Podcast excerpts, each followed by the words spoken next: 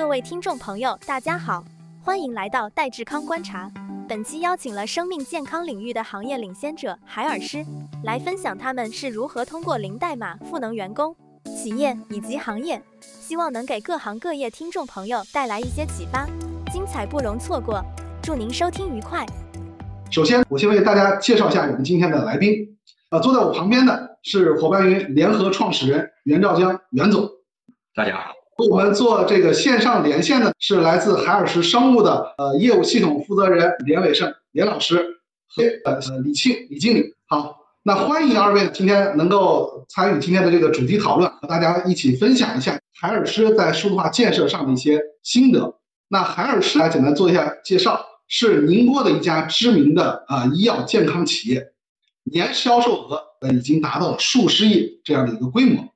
呃，首先呢，我也给大家介绍一下。海尔师是从一八年开始就在伙伴平台上搭建出了面向整个企业的业务系统，那在海尔斯内部叫做 Health Business System HBS 来做整个公司的业务管理，贯穿了全链条。海尔师在这个过去这五年中，其实沉淀了非常多的经验和方法论。呃，能不能和大家介绍一下，就是在 HBS 系统上线前，那个时候海尔师的这个数字化水平是什么样的？呃，李经理能不能给大家介绍一下？好好。谢谢胡老师。呃，大家好，我是海尔斯呃生物医药总公司信息部的。一七年的时候，我们信息吧可能的时候只有，呃，那时候其实我觉得压根就谈不上呃数数字化。那确切的讲，应该定义为信息化可能会更确切一点。信息化跟数字化的区别，呃，又是什么？那我这边倒是有个观点啊，可以呃分享给大家。呃，区分的观点在于这个决策是在物理世界还是在数字世界完成的。如果呢，这个决策是在数字世界完成，那就是数字化；如果这个决策是在物理世界完成的，那就是信息化。那决策的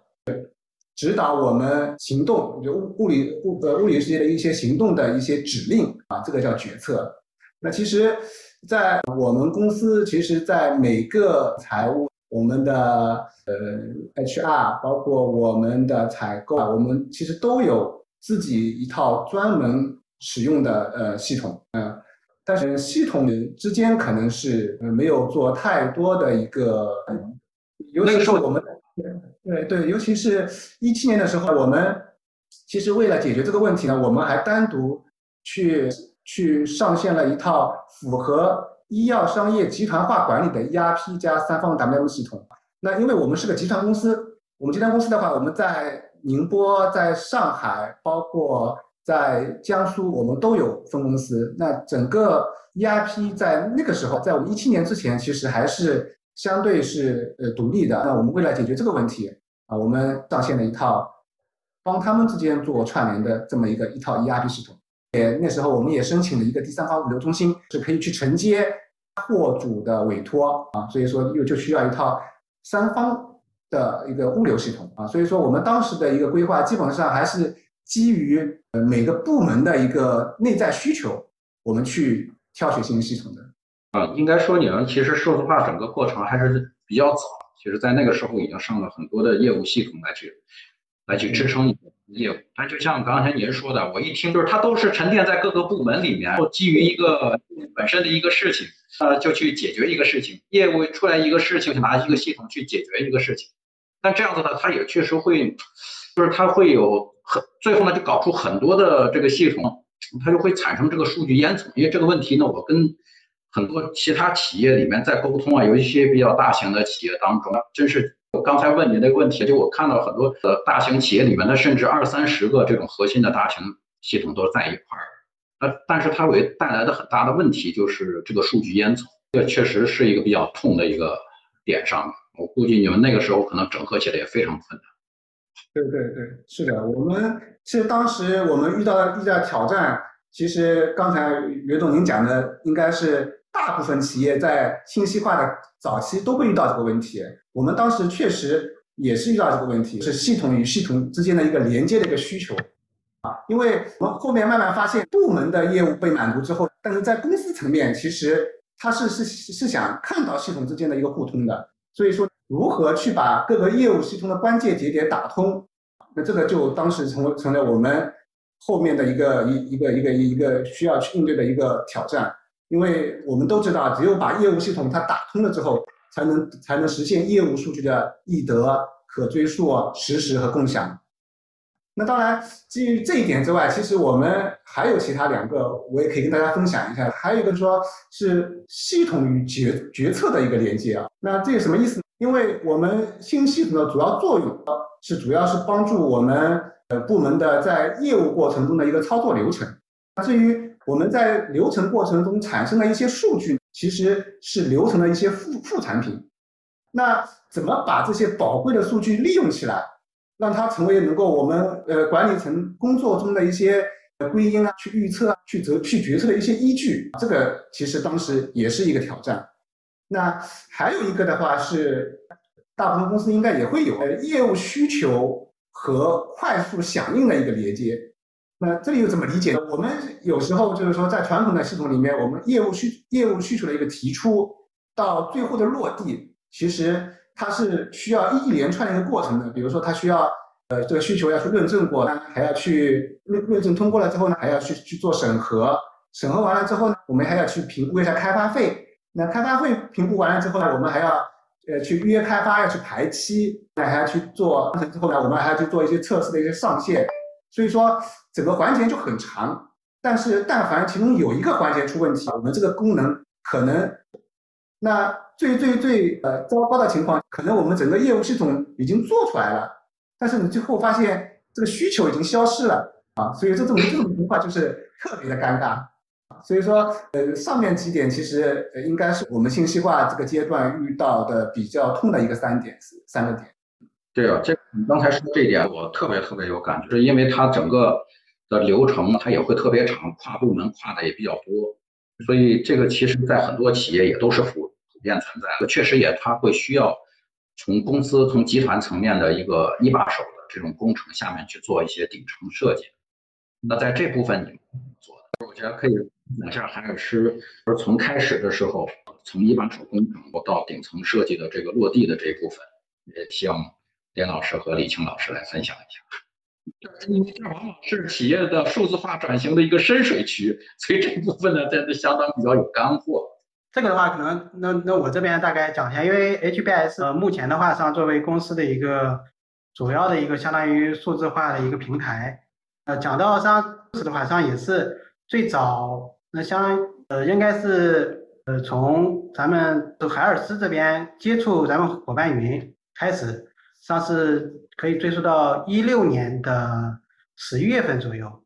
啊当时。我那会儿还是在市场部，当时还不是专门做这个业务系统这块儿嗯工作。当时那会儿的话是让部门内部，我当时那会儿是做应用支持，负责一个应用呃团队的一个管理，当时二三十个人。当时是为了做日常的一些团队内部的管理。当时的话那会儿上就很多呃用 Excel 是 Office 的微软的一个 Access 那种呃软件是能做一些。比较小的，但是那会儿也是局限在团队内部的。当时的话，实际上就是呃，我们是一六年十一月，就哎，当时确实，当时还叫云表格了，当时这可能比较早了。通过这个上是代替我们 Excel 啊，或者是呃单机的一些系统。呃，上呃那会儿是用了一年到一七年，呃那会儿整体团队内部使用感觉还是呃效率还是蛮高的，还是。啊提升了日常的一些工作。上讲到这个契机上，呃，有了这么一个基础，一年的使用经验。呃，当时刚好我们公司领导上，当时是一七年，当时我们曲总当时是呃加入我们海尔时，把先进的呃，因为那个曲总这边是之前在国际这些大公司，呃，尤其这些呃，因为这些外企的它的一些数字化的管理可能还是。有优势，就是曲总就把先进的一些管理理念，呃，数字化的一些管理需求，就呃引入了咱们海尔斯。当时也是呃为了找到一个比较好的平台工具，因为当时有公司领导是有这么一个需求，说呃所以说咱们一直说的数字化工程，实际上是一个厂呃或者首长工程，呃这种的话只有公司领导呃首先他有需求。另外，他更得去希望这个数字化能够落地有成效。这样的话，实际上对未来的一个实施跟落地最后一个成效，呃，影响是蛮大的。当时，呃，在曲总的呃引入之后，实际上整个我们海尔斯的公司的呃管理层领导实际上对数字化这块都非常呃重视，所以当时刚好是有这么个契机，然后就把我们部门团队内的咱们伙伴云这一套零代码呃系统就推荐给了公司领导。呃也呃确实那个领导一看，呃就咱们，因为当时相当于我们自己做了一些小的模块出来，领导一看这些模块跟他的那个需求啊，或者是未来一个设想还是蛮契合的，所以就决定用咱们的伙伴云零代码来，呃看看怎么样能把目前三个庆哥讲的，就是实际上是为了也解决刚才讲的这些痛点。像我们就是从一七年十一月份开始，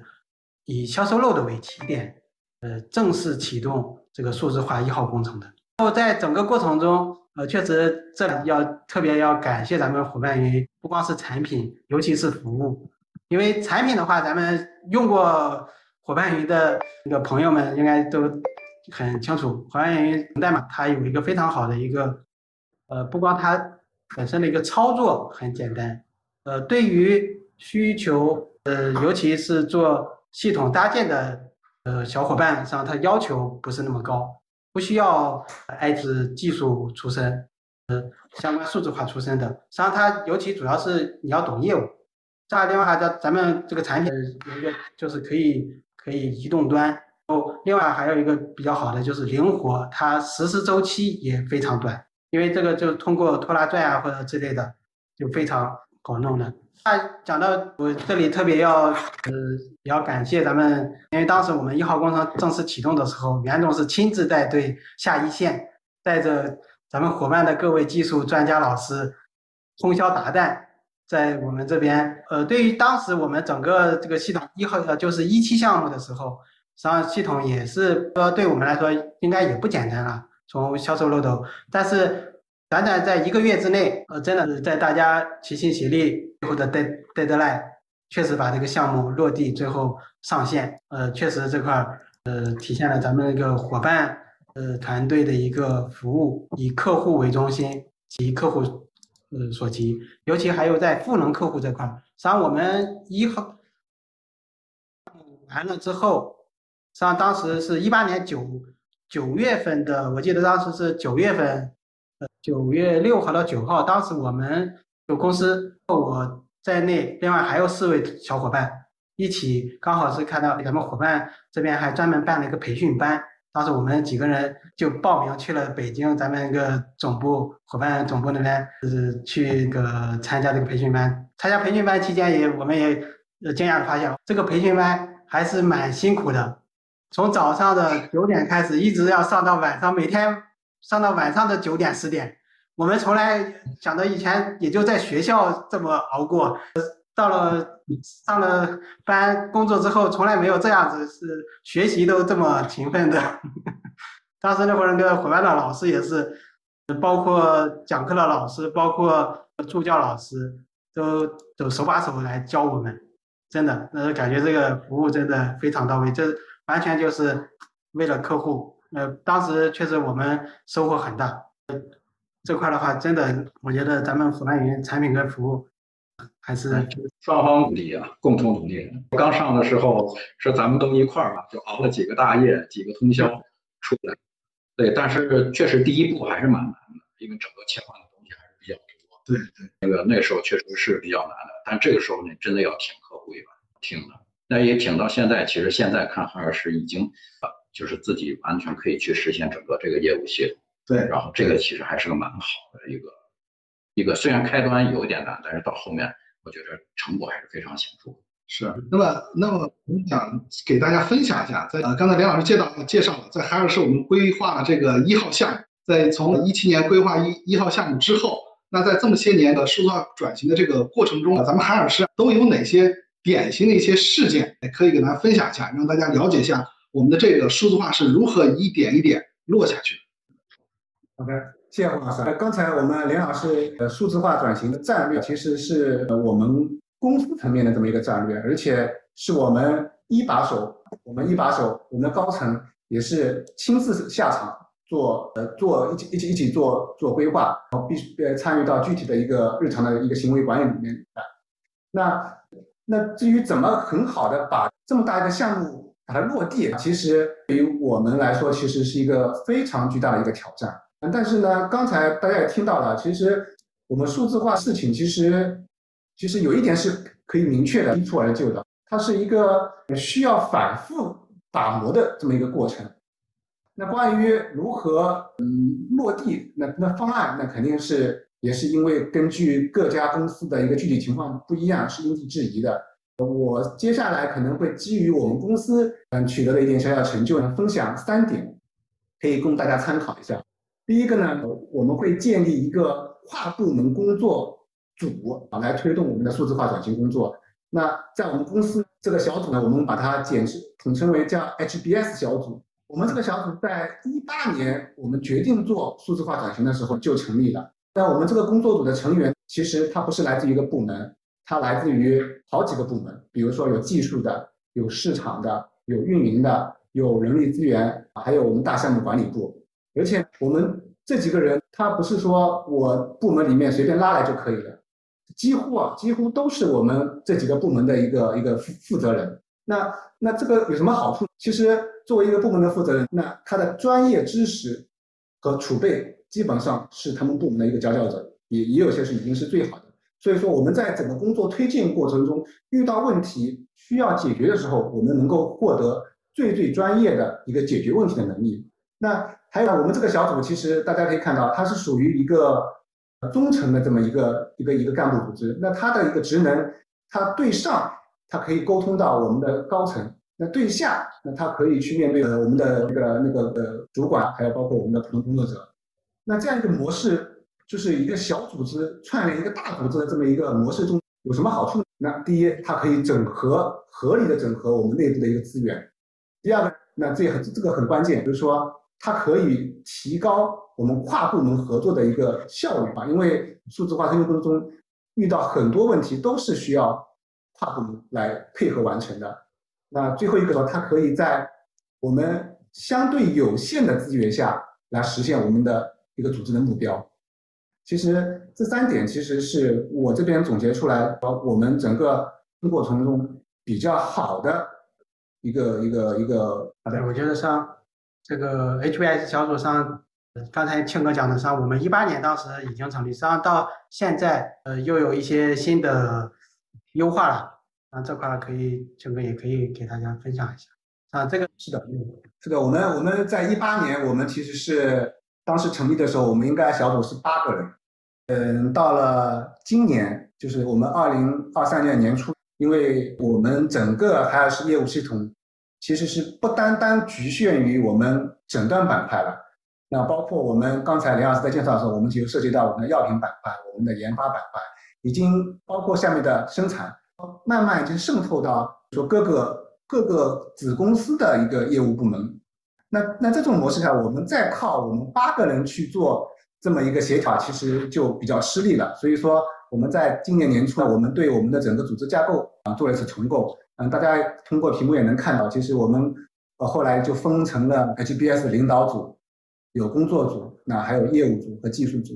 那大家可以其实通过这个名字啊，其实大概也能猜到我们这个组里面的肯定就是属于我们的高管了。那工作组呢，还是以我们原来的期初的那个八个人为基础啊，那可能细微的调整。那业务法，主要还是。在面，因为我们发现，呃，一旦遇到遇到遇到问题，我们其实是需要各个业务部门的负责人参与到项目推进过过程的一个协调，那包括一些资源的支持。那技术组的话，其实很好理解，负责我们整个平台搭建、呃做培训的一群同学。对，是的，实际上这个实际上就是整个目前我们就数字化落地，我觉得这也是我们目前呃做到顺的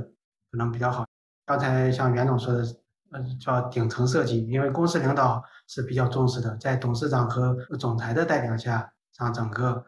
有这么个组织，就协调各方面资源就非常方便了。是的，是的啊。那呃，组织其实是是一块。那其实第二点，其实我们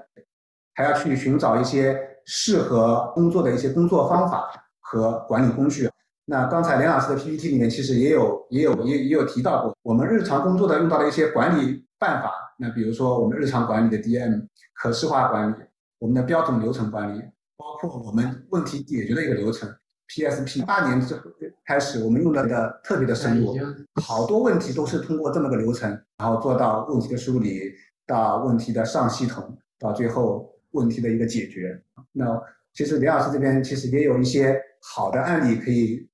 可以跟大家分享一下。好的，那我这边就接着庆哥这边，像我们这边的话，就是刚才说的，我这边也是就给大家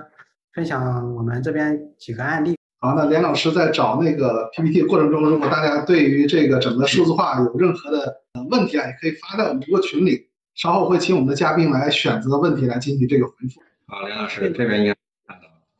PPT 大家看得见吗，PPT 看得见，你画面没有了。好，是这样的，我这边先分享一个，在我们公司呃有一个比较大的一个项目，就相当于我们的一个呃投资项目。叫流水线，因为在我们行业，我们这个产品特点的话，流水线是我们一个重资产项目。呃，流水线的话，因为它设备成本也比较高，呃，像在整个运营过程中，因为我们是做一个呃，相当于流水线，我们是给客户提供的一个非常重要的一个呃，就是改善我们用户，我们的用户是医院检验科，能够大大。提升客户的一个呃实验室的一个水平和他一个日常的实验室管理。当时上实现我们这个项目是呃二零二零年的八月份，我们是做了一个流水线改善装机改善。呃，因为在改善之前，像我们的用户，因为当时缺少一些标准化的作业流程，让我们的。客户的满意度还是有进一步提升的空间，所以我们就邀请了我们的上游厂家，就贝克曼相关的老师过来，呃，协同我们一起做改善。实际上，就刚才呃庆哥也说，实际上现在 PSP 已经成为我们日常工作解决问题的一个，我们也是班的跨部门的同事，呃，大家坐在一起做了一些头脑风暴。啊，这个是我们当时的一个现场的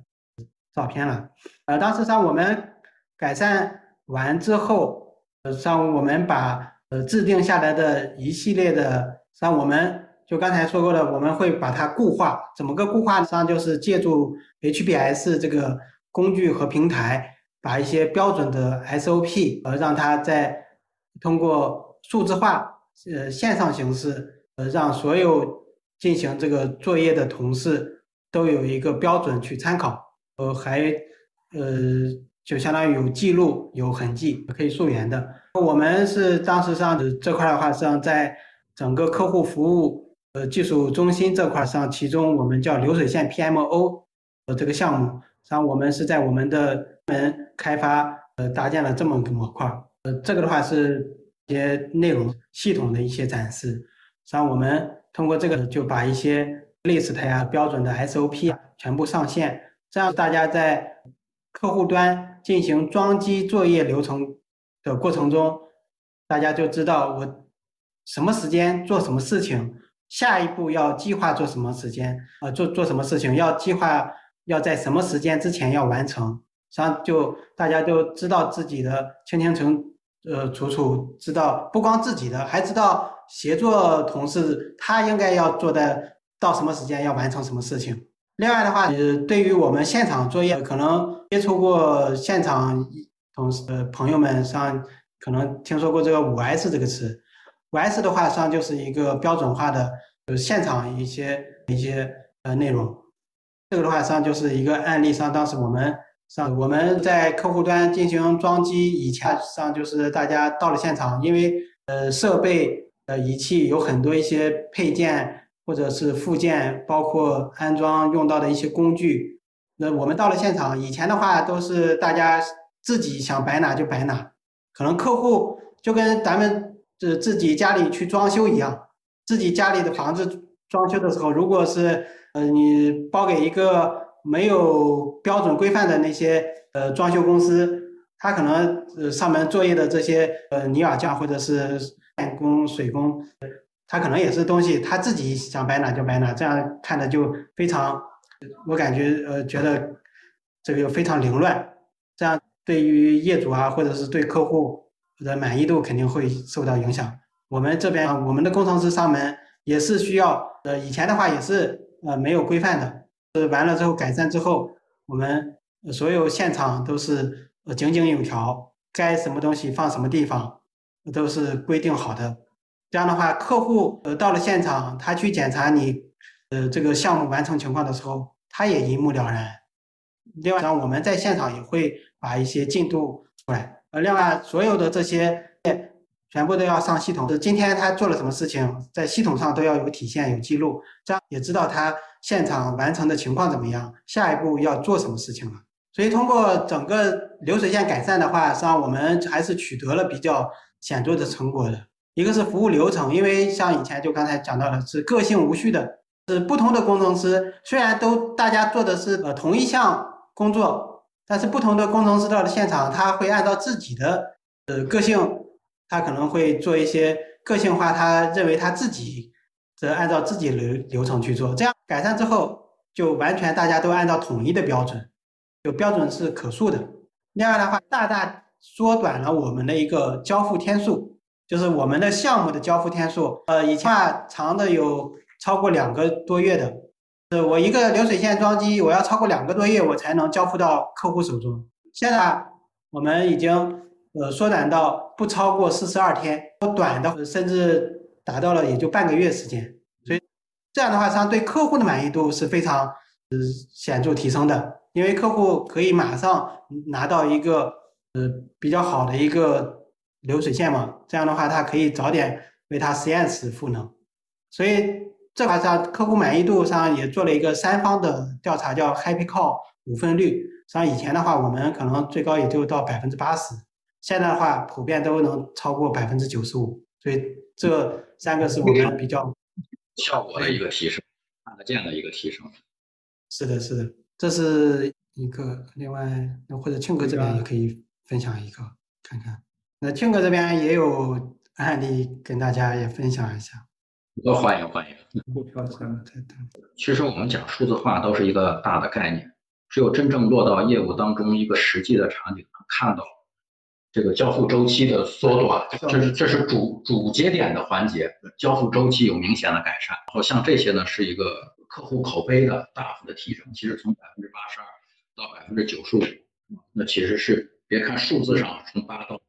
其实也就是差评率从百分之二十降到百分之五以内，这是非常大的一个提升。嗯，是的，是的，因为在我们这个行业上，客户满意度这块上也是非常关键的一个指标。呃，有那接下来我这边可能要跟他讲的说，是一个基于呃我们大多数的公司的一个一个发票管理的一个问题。那因为我们每次开完单，然后开完发票。那这个发票流转到客户的手里，最终到客户入账，那其实它整个流程其实是是一是一条比较长的一条一一条链条。那我们原来呢，那可能在上系统之前，那我们发票遇到遇到问题，说我们开出去的发票有可能会在我们的可能呢会在我们的呃开开单的同事手里，还可能呢是在我们的销售手里。那更有一些可能转移的过程中。可能就丢失了，所以说，那直接导导导致的这个最大的问题是什么呢？因为发票如果客户没有收到，那那他可能根本没有办法来给我们回款，那就会影响到我们的一个回款，最后也最后就会影响到现金流。所以说呢，我们就把这一套流程，我们把把和把内勤、把销售、把物流的部门还有财务都喊到一起，我们在一个会议室里面做 PSP 的一个改善，最后。我们就定下了一个流程，从财务的开票到内勤领用，到随货发货，到客户签收，然后再到回执的上传和财务客户财务的入账确认，到回款的核销，整个业务链都在我们系统上清晰可见。那带来的好处，对对，带带来的好处是什么？我们现在在我们的仪表盘上就一清二楚，我们就知道我们现在整个集团下面有多少张发票是内勤，是我们财务已开未记，有多少张发票是已记，客户还未签收，有多少张发票是客户已签收但是还没有入账，有多少张发票是客户已经入账但是款子还没有给我们回过来，所以说。那整个流程就变得非常的一个清晰透明，而且我们每个人都能清楚的知道我手里我负责的客户，我负责的部门部部门里，那到底还有多少张发票是有问题的，是可能会产生风险的，是需要我去花精力去认真的去追这张发票的。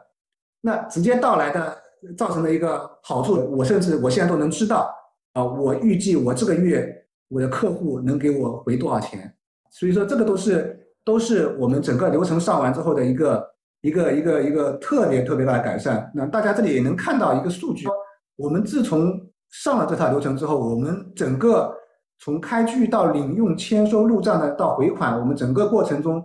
我们的发票是零丢失的，就我们的发票是是是不会丢的。那发票不丢，对对，发票不丢那。回款那那肯定是是是一个是能够回款的一个最基本的保障。那我们的回执，因为因为其实其实整个配送环节啊，我们除了票到的话，我们还要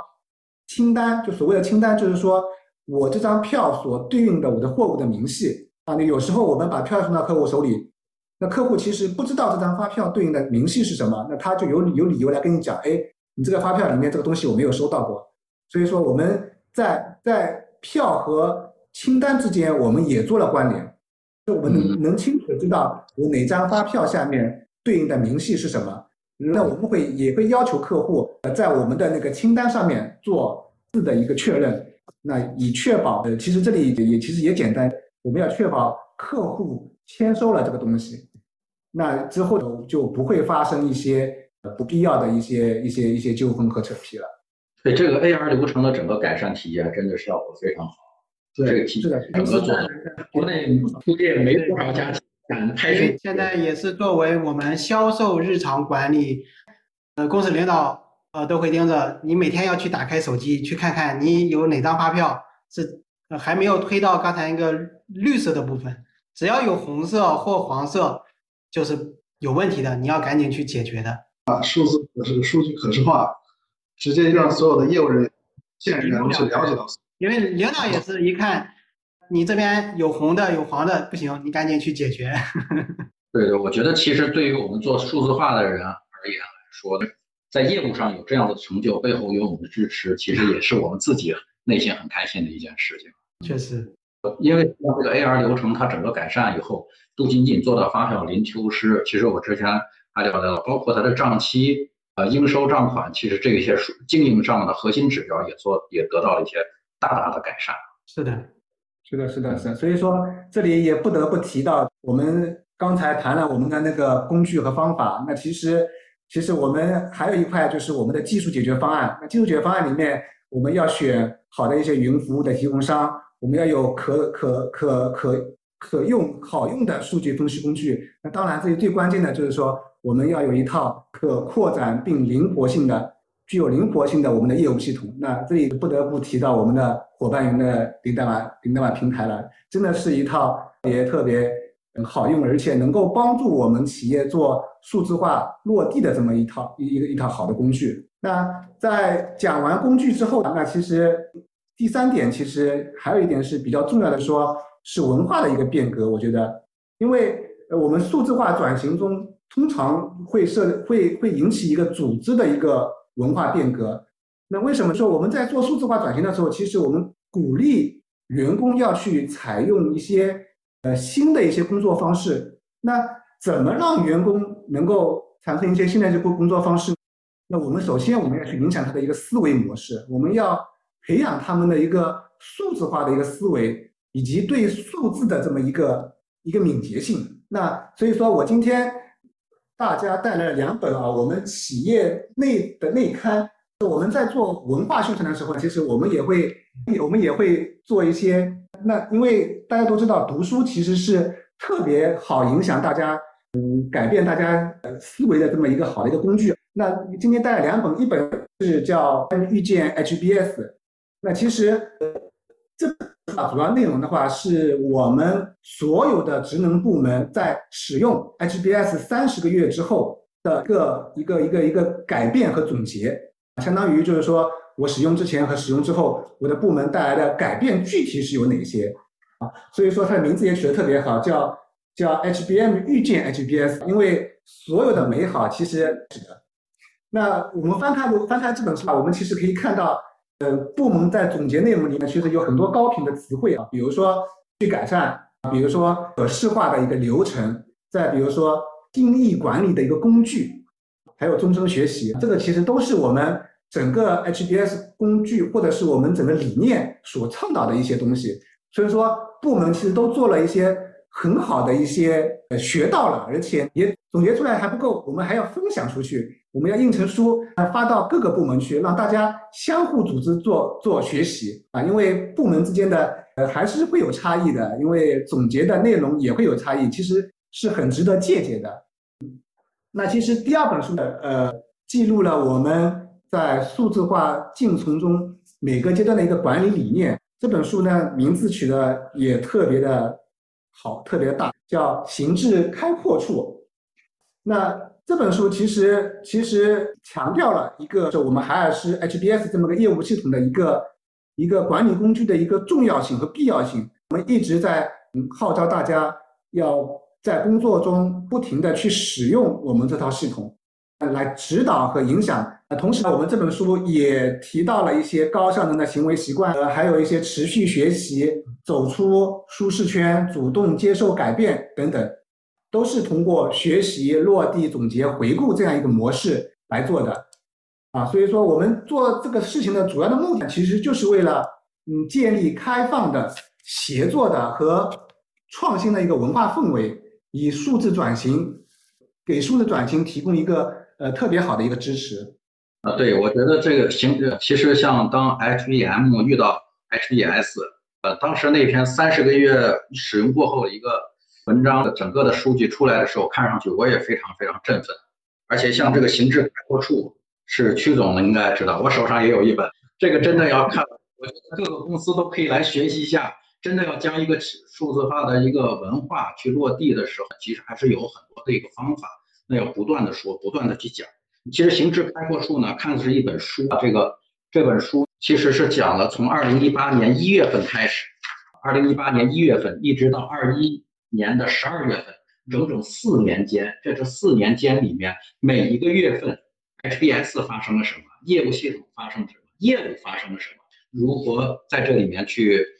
这个叫做的有机的结合，去不断的去说，后去编纂了整整四四十八章，对对，四十八章可以说是海尔斯的数字化历程的编年史。你看，二零一八年一月份的这个第一句话就是 HBS 系统上线，诊断部门开始推行绩效 KPI 考核机制。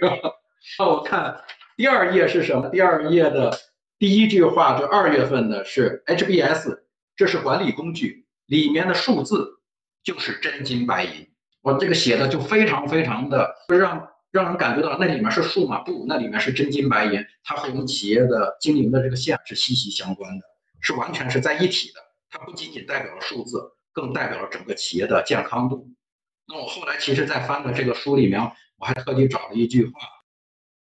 这个呢就是 HBS，就是你走夜路的手电筒，你登山的拐杖。打野狼的猎枪，你去火星的 Space X，他 这个写的真的是超级有气势啊！这个写的，其实我想呢，在整个的当中，也能够看到这个快速的迭代，在这里为业务系统整个去赋能，去把整个业务通过数字的形式体现出来。我特别赞同刚才李庆老师前面说的这句话，这叫这个数字化，这你是在数字世界里面做决策，还是信息里面？所以这里面其实对快的要求还是挺高的。数据要实时，甚至你业务系统还要不断的去跟上业务系统的变化，去做出适应性调整。其实这一点也都反复去说过了。那实际上我了解到，其实我们在疫情期间，还是生物医药作为疫情期抗疫的一个主要的一个支撑的一个战场，在这里面也通过快速的去实现了一些业务系统，去能够支撑到我们当年的抗疫一线的这个实际的业务效果，这部分能够简单介绍一下。嗯嗯，回头过来，确实就袁总讲的，因为我们公司作为一个呃健康为宗旨的一个企业，实际上是公司老板上自始至终上就是始终是为呃全是一个为人类健康服务的，因为在呃朋友上也都经历过这三年的疫情，当时二零二零年的二月份，当疫情刚刚。上我们公司的话，上也承担了宁波呃的一个核酸的检测、采样检测的一个任务了。因为我们自己有家医院，宁波开发区医院，呃，当时接到这个任务，呃，上医院这边，因为当时上他的一线的工作者上都非常也非常辛苦。像我们作为数字化的一个运营保障部门上，当时我们也接到任务，要尽快。要为一线的要提供一个比较好的工具，要能够大大的提升大家呃核酸采样检测的一个效率。像我们当时接到任务，时间任务也非常紧，时间也很，当时我们也就花了，当时是确实做了一个通宵达旦。像当时也是因为咱们呃源代码这个优势了，像是我们当时是把业务先啊理清楚。实际上就是直接看线上怎么去实实现落地。我们经过一个晚上，这样是通宵达旦，就按照就把这个模块哎就能满足初步的一个核酸采样的，包括检测包呃包括后后面一个发报告它的一个需求。当时上我们最后是上周一线的上就手机上可以接接单。可以知道采样码不容易，这样保证了一个数据的准确性。就当时，因为你肯定不能把病人就是那个呃样本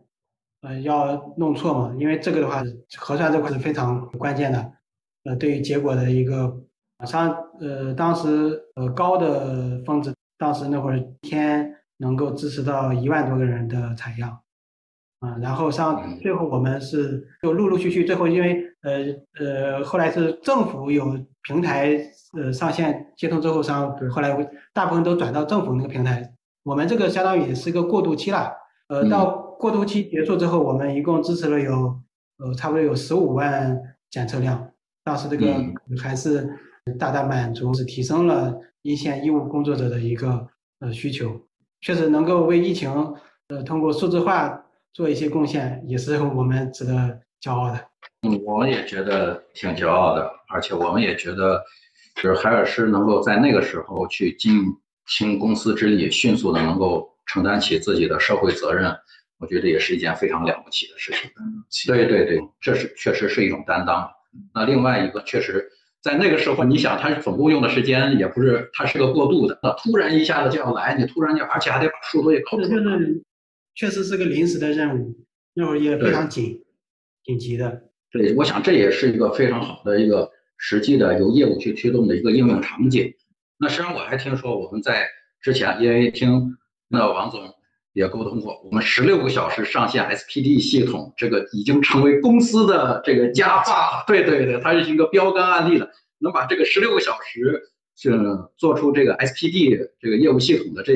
部分，能给大家介绍一下吗。其实，呃，这块其实倒也不是说是是 SPD 一个系统啊，它其实呃是我们的公司的一个一个一个新的一个业务类型。因为我们当时在二一年初的时候，我们其实呃陆陆续续的，那我我觉得我应该先讲一下我们这个这个业务的呃形式是什么样子。就是说，呃，这种业务形式就是我们正常的业务呢，是我开单出去，我的发票出去，那跟业跟客户之间关系的。的应收款就已经发生了，就我我卖了你多少盒，你收到了多少盒，你就应该给我多少钱。但我们 SPD 这个业务模式啊，它其实是什么？是我把货发到医院，在医院仓库里放着，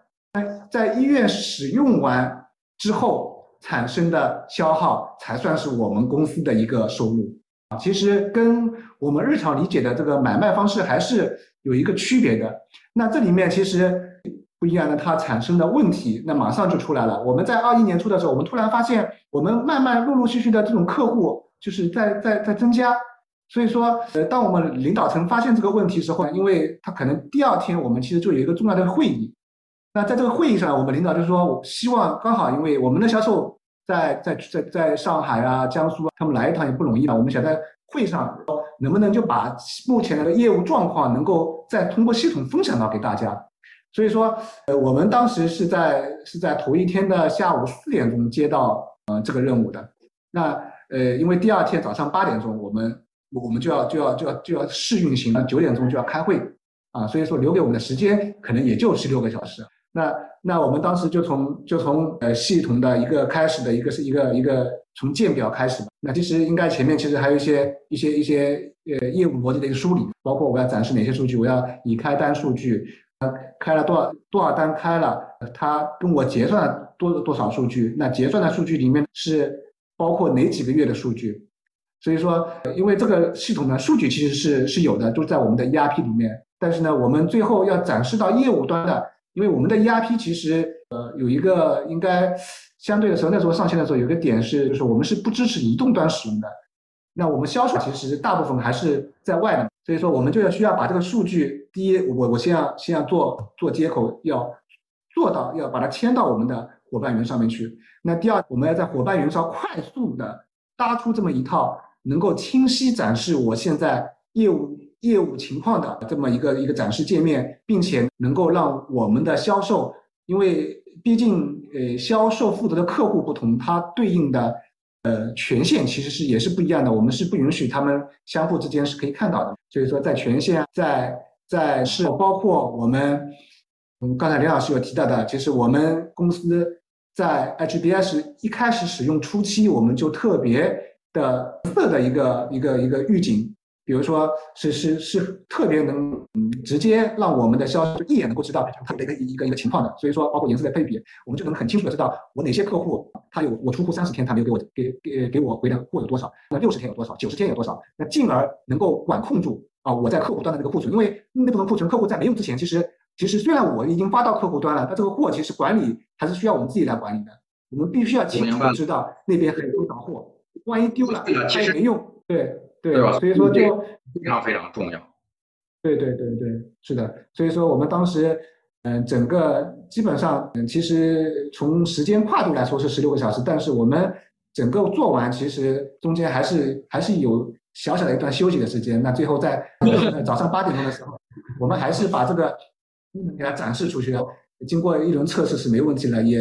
让那那次会议呃重要的一个项目管理的一个类型能够推到我们的销售端，让他们能够知道。所以说，OK 这一块我们的领导，因为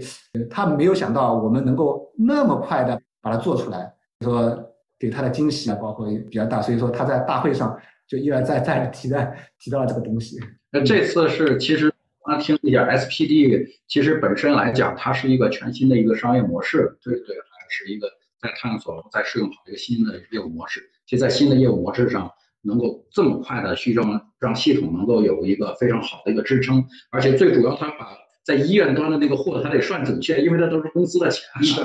呃，其实我也知道，这像在集团的年会上还重点讲了这个十六小时，去搭建了 SPD，支撑了 SPD 的业务，也得深受这个。表彰了，对对对，我记得他的分享当中还有一个一个非常感慨的一句话，就是我再也不用看到乙方的脸色来去行事，这些都是由我自己的小伙伴自己干出来的。十六个小时，power 的一个时间，这个我觉得对业务的支撑力是很大。就是我们我觉得这整个数字化的整个整个过程，其实呃，其实能够更好的落地，那能能够以我们自己的一个一个业务形式来搭建。其实会比你去找一个落地的成功性会高很多，因为我们自己更了解我们自己的业务，那我们也更能更能准确的 get 到我们业务端的一些一些需求啊，所以说不会不会导致这两边有落有落差。理解，我觉得咱们这边其实做了非常好的尝试，就是让我们的这个一线的业务人员参与到这个 HBS 系统的设计以及搭建当中。能不能和大家分享一下，咱们海尔师是如何去规划这个数字化人才的培养？嗯，这块的话，像我来分享一下。是刚才像庆哥讲过的，像我们现在像就是可以不用通过三方外包，让因为这个也是我们未来一个持续的一个目标了。尤其对于一些不只是简单的业务场景，包括可能复杂的业务场景，呃，像这块，像刚开始我们直播前，像跟胡老师也在聊了嘛，因为我们马上又要二期的一个培训，然后我们做数字化一个培训上也是我们在我们公司海尔斯数字化人才建设的规划的一个目标呃中的一个重要的举措。然后我们之所以把一线的同事让他积极的参与，呃，到我们的数字化建设中。我们就刚才庆哥讲的一个原因，另外，因为我们确实也找到一个比较好的工具啊，因为零代码，就是像前面也讲过了，因为它确实就是说对于我们的专业的背景要求不高，因为我这边我我个人的一个是对于呃业务数字化的一个落呃主要相关的一线人员，主要呃有四个思维，是第首先是一个业务思维，业务思维不管他使。用的什么工具？像这些所有的工具，它都是为这个业务服务的。业务的逻辑、业务的流程，呃，这个是相当于核心。因为一线的业务的同事，他对他自己岗位工作的一个实际的场景，呃，内涵，呃，理解是最深的。他如果掌握了这个数字化工具，他就很容易的，呃，把数字化跟他的业务融合在一起。这样就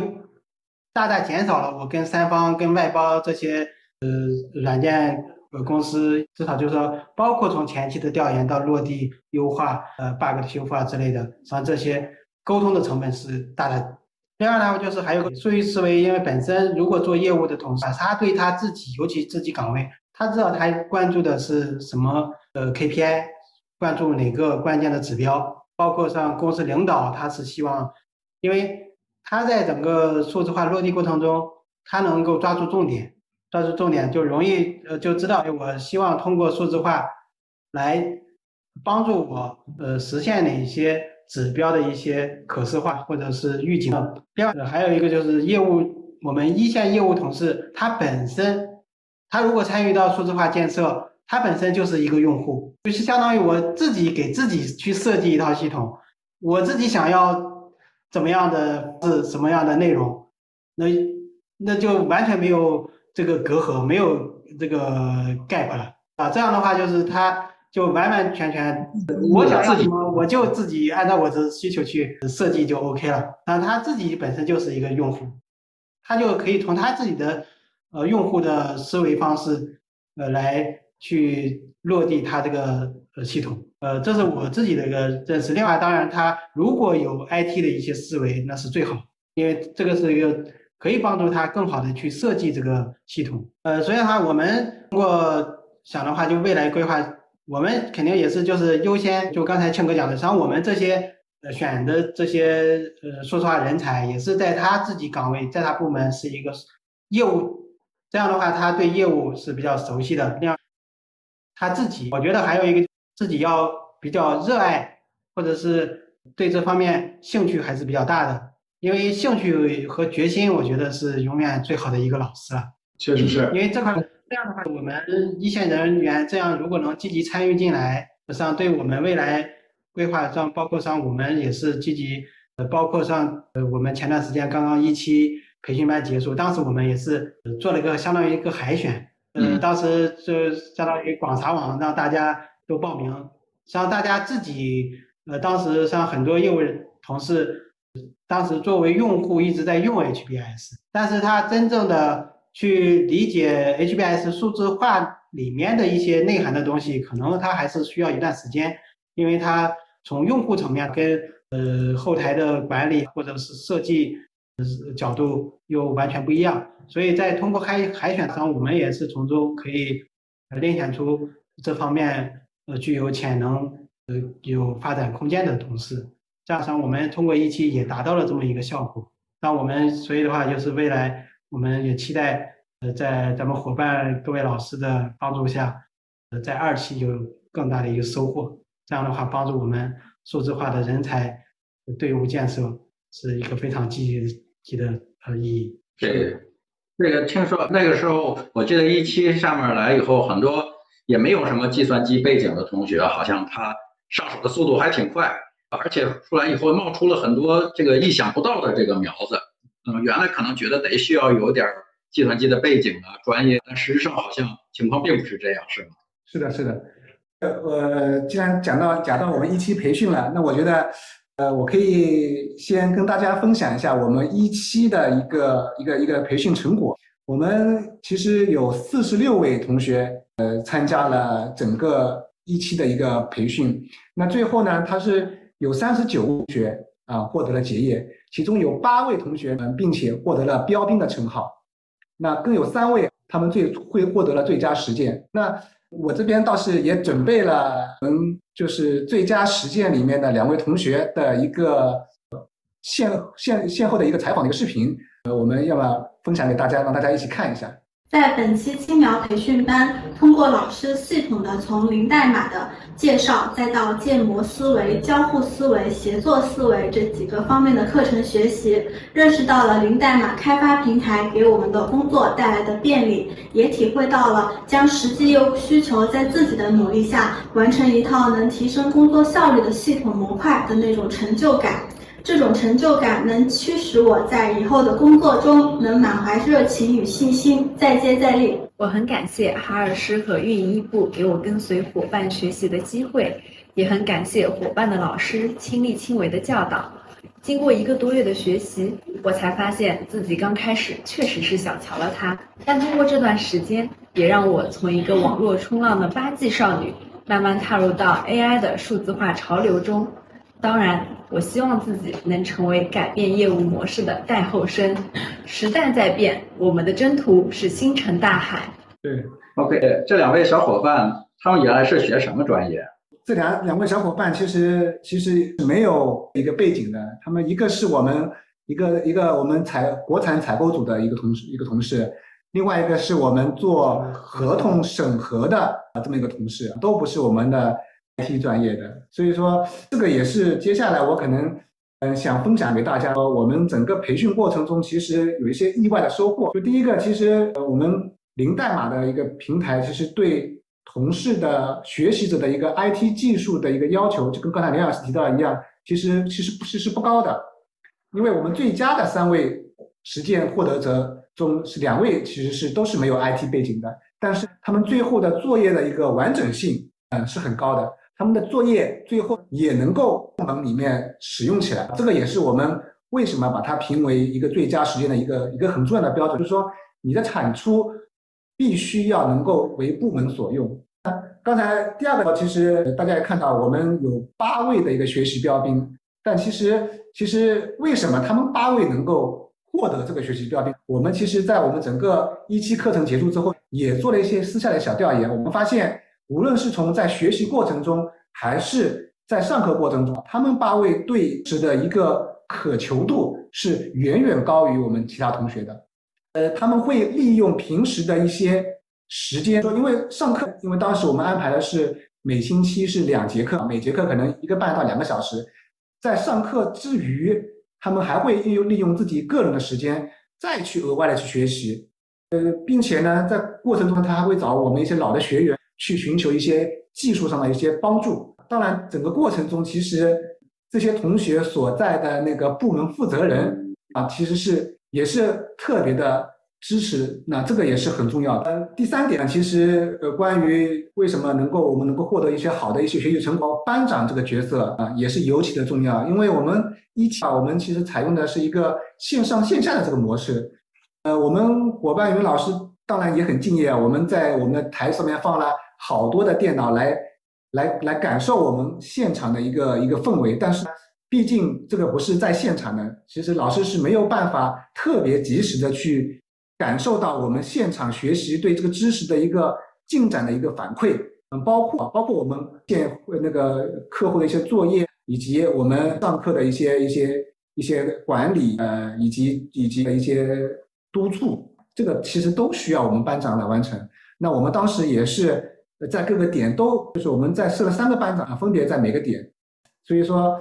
班长在我们整个学习过程中是成为了我们学员和讲师之间的一个重要的纽带，嗯，保证了我们这个信息的一个反馈的一个呃有效和及时。所以说这三点，我觉得是我可以分享给大家我们一期的一个一个小小的一个收获。嗯，看得出来这老师我们对员工的这个学习这件事情是非常鼓励的。刚才你也讲到了，呃，从这个企业去组织员工进行这种数字化能力的学习。另外，从部门的负责人也鼓励大家去学用学到的这个数字化能力去解决呃部门的业务问题。呃，从刚才您介绍这个学员的这个成果来看，呃，确实，呃，具备数字化能力这件事儿真的是不分专业、不分不分这个学历，只要有一颗想去学习的心，那一定是可以达成这个数字化的成果的。那最后呢，也有一个问题想问问一下二位，在海尔师有了不断的这个数字化人才助力之后，相信海尔师的这个数字化变革的这个速度也会越来越快。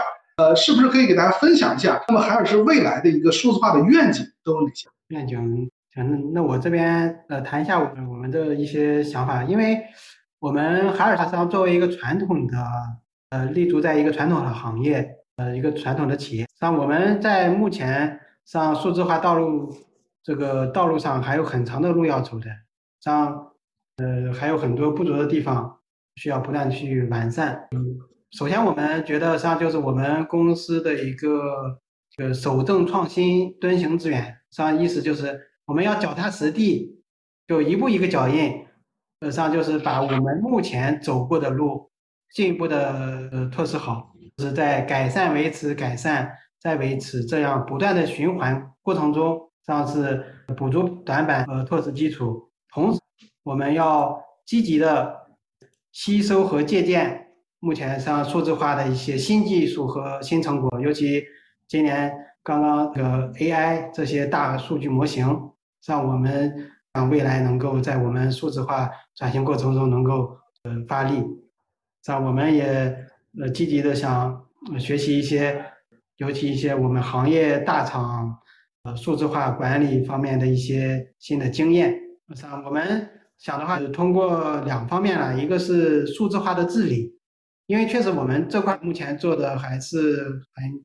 有很多要改善的空间，呃，一个是完善数字化工作管理规范，因为这块我们虽然走过了这么几几年，但是中间一些规范，呃，相关的一些呃内容，像我们这块还是没有，包括我们未来人才的一个规划，都包括发掘、包括培育、包括后期的一个进一步的提升。像我们也希望，因为呃，公司上刚才庆哥讲，我们。办的这个 HBS 青苗计划这个培训班，像我们公司专门有一个叫呃研学中心，海尔是研学中心，像我们也是希望能够呃通过我们研学中心进一步再把我们数字化人才的队伍建立起来，因为我们海尔市研学中心上就是这一句口号，这个庆哥是比较。经常一直挂在嘴边的，也是也是我们所有员工经常挂在嘴边的，就是健康呃健康科技健康科技精于学，健康服务始于心。对，漂亮漂亮。对，因为这句口号口号的好处是在于，呃，我们企业的其实呃服务的宗旨就是是专注于为人类健康而服务。那其实我们研学中心的这句口号完完完全全是我们企业宗旨的一个传承和完善。对，所以说，呃，我觉得这个口号我一直也是我们比较喜欢的一句口号。我们也是借助我们研学中心的一个平台上，把数字化更好的从上至下贯穿到整个海尔斯人的一个呃思想文化中，这样把人才管理这块进一步再拓实和做好。另外的话，就是我们呃包括像。的话就是是数字化这块在实际的一个实施落地过程中，涉及到各种一些规范，包括它的场景或者业务需求的管理，或者包括它数据归口的一个管理，呃，包括数据安全的管理这块上，我们都需要再进一步再去完善的。呃，另外就是通过这些，嗯，进一步的提升我们的数据质量，因为数据不准，经常会受到用户的挑战。因为你数据不准，他看上一两次不准，你说是什么什么原因？那他慢慢就在在后面他就觉得你这样提供过来的信息呃都是有问题的，那他那肯定是对他，甚至对他未来那个业务的决策啊或者各方面都会造成误导，这样会造成一个灾难性的一个后果。所以我们这块要进一步的把数据质量要提升，包括它的准确性、及时性。另外，我们要积极用户的反馈，怎么样去进一步提升用户的体验，包括它的交互体验。呃，当然这块的话，我们也是想看看，呃，有没有新的成果。就刚才提到的，比如现在我们能不能借用一些 AI 的，是吧？再结合我们零代码，呃，能够发挥价值。这是数据治理。另外，上我们也所有的这些上，最终还是为了一个价值体现、价值实践。像我们未来上的愿景也是内外兼修，对内就是赋能员工、赋能企业；对外的话就是赋能用户，呃，甚至就赋能整个行业。啊，这是我们未来想数字化的一个愿景。好棒，对，这个非常好。嗯，这个整个给拉开了，而且在这里面，我相信人才。数字化的人才还是当中非常非常重要的一个环节，而且我觉得像海尔师的领导层，就真的是能够不拘一格的去降人才，要去提拔从这个。我觉得连老师原来也不是做 IT 出身，不是做数字化出身，其实您自己医学专业，然后进到海尔师做技术支持这边来出身，然后这边这是怎么一步步上来的？你能介绍一下？哦，实际上刚才前面。呃，去分享的时候，中间呃也提到过一个，当时我们什么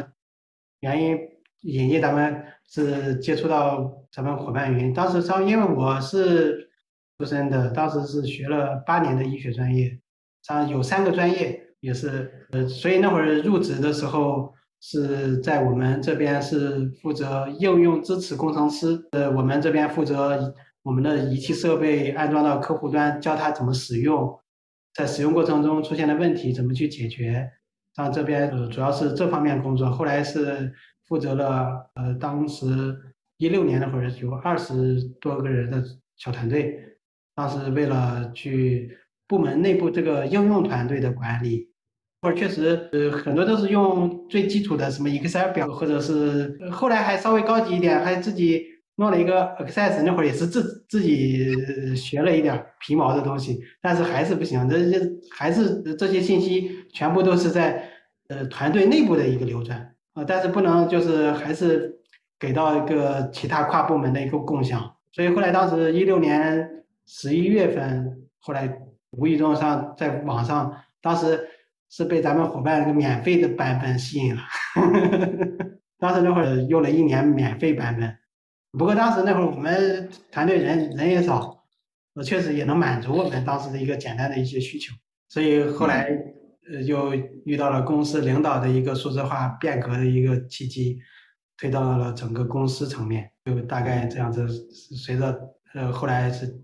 现在二是二三年是前年，前年后来呃整个又转岗，从应用这边直接转岗专职在负责这个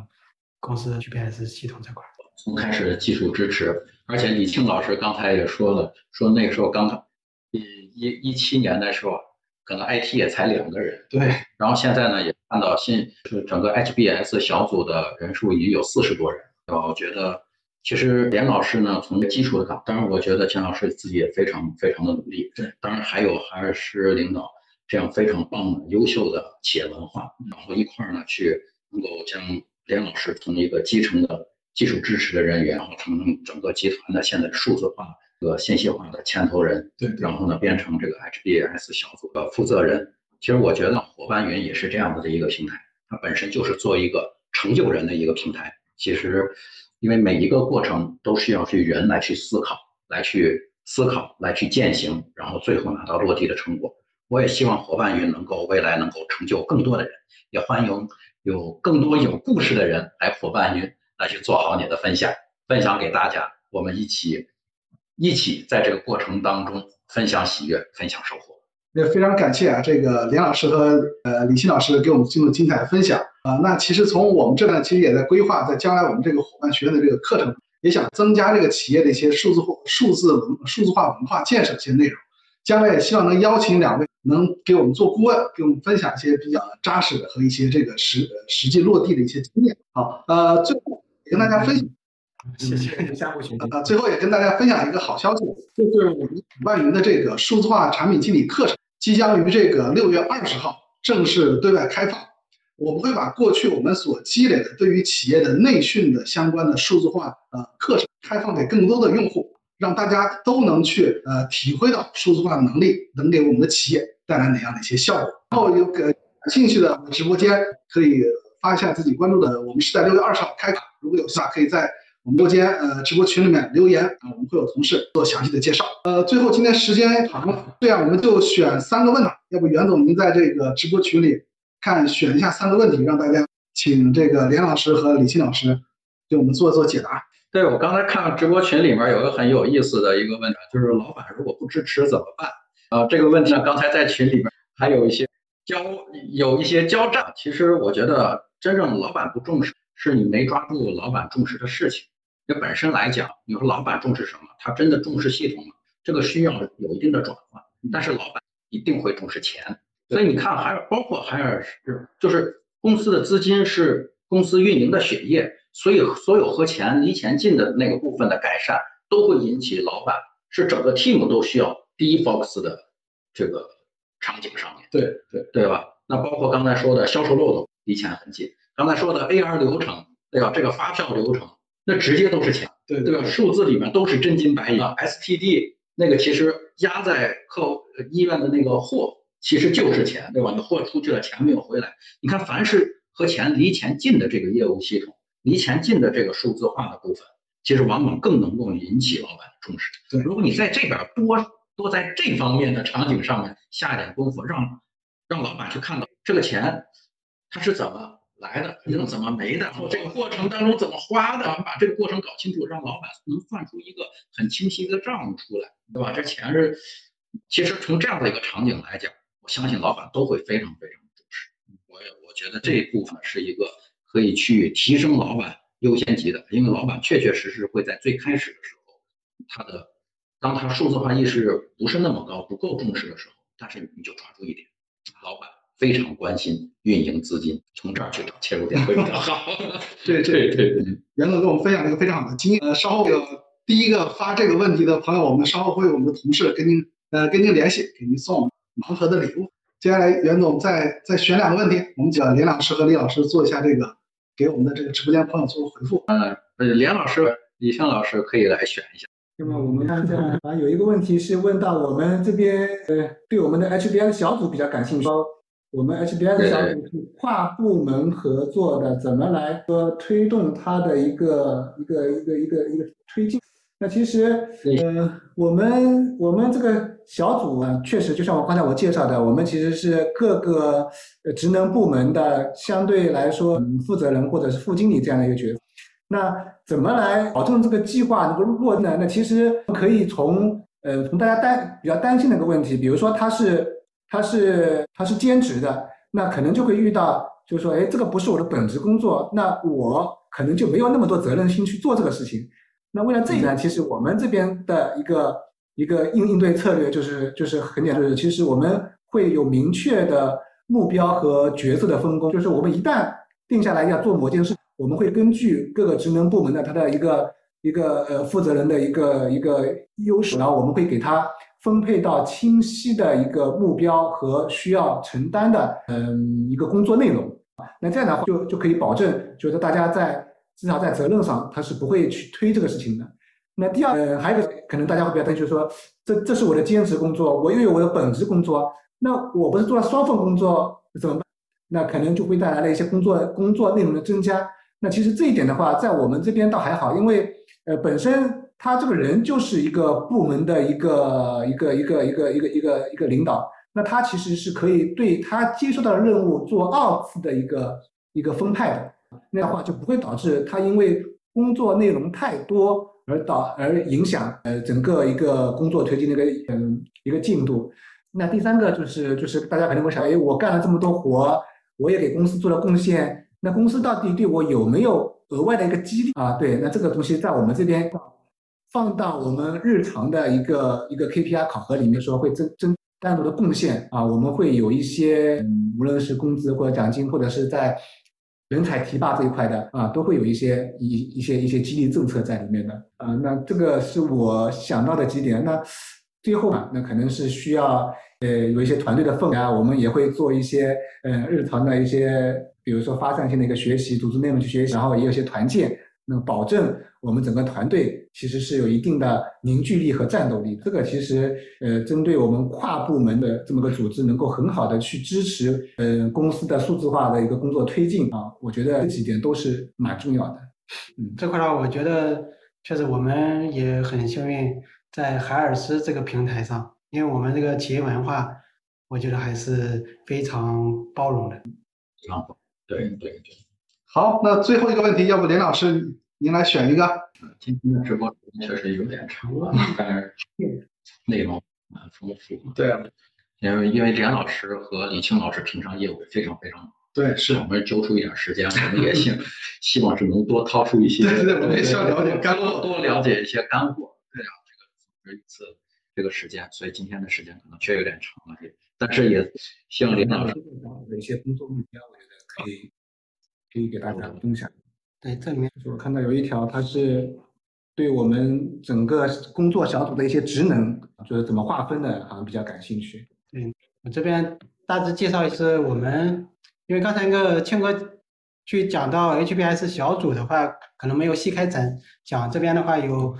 提问说是可能对这块感兴趣一点，我这边大概展开一下。就 HBS 的话，上现在我们是作为公司层面的一个数据管理组织了。然后就是刚才组织架构也显示，实际上在董事长和总裁领导下的，像我们主要面的工作，一个是做整个公司的数据工作的战略规划、内容举措，还有实施落地提供服务跟支持。另外的话就是。负责 HBS 数据管理的治理框架、流程规范跟方法工具的制定推行，负责数据质量度量模型设计、数据质量监控、异常数据问题披露，呃，另外就是探索 HBS 数字化产品及商业转化、赋能业务创收与客户增值服务，然然后最后一个就是融合公司的企业文化。推动企业数字文化建立和传播，呃，这是整个小组的一个。像我们如果做到像工作组啊，或者是业务组，他自己也有呃比较细化的工作职责。呃，工作的话上就是一个倾听反馈、需求链接、规范督导、总结分享、协同支持，还有能力内化。呃，还有个业务组。对业务组，呃，就是像刚才技术组这块儿上，呃，庆哥刚才也提到过的，呃，主要就是围绕系统一个怎么样去落地。工作组这边的话，主要就是上下的一个对接传达，呃，反馈啊，或者是包括只对业务组跟呃技术组，尤其尤其技术组这边，因为我们呃工作组里面上也是一些，就包括我和庆哥在里面上。包括还有我们一些技术的骨干上，对技术组的同学进行一些制，呃，技术指啊，的话就组织相关的一些会议活动啊，这种呃，参加公司各个部门之间这个改善活动。然后这个的话，可能就是需要结合自己企业的内部内部的实际业务跟组织架构是怎么样去分配的。呃，主要就这些，就还是。是的，这个确实得根据各个企业啊，不道这样的一个特点，也根据企业的一个数字化文化有相当大的其实我也能看见一个里面的脉络，顶层设计，然后加上基层，基层有限的部分，两个要一起使劲。对，这个确实覆盖覆盖过。非常感谢林老师和李老师今天这么长的时间跟我们这个直播这么多朋友们做了这么深入的分享，呃，也感谢直播间的各位小伙伴们。那最当然也感谢海尔世界啊。海尔师的领导，我觉得不仅仅是在自己的医疗健康行业里面是一份社会责任担当，呃，同时呢，其实即便来去做这样的一个分享，那实际上也是对于所有企业的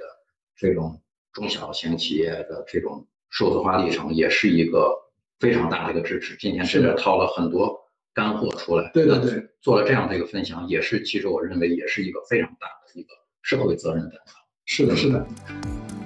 以上就是本期戴志康观察所有内容。想了解更多商业科技观点，别忘了订阅、收藏。点赞、转发，每周准时更新哦。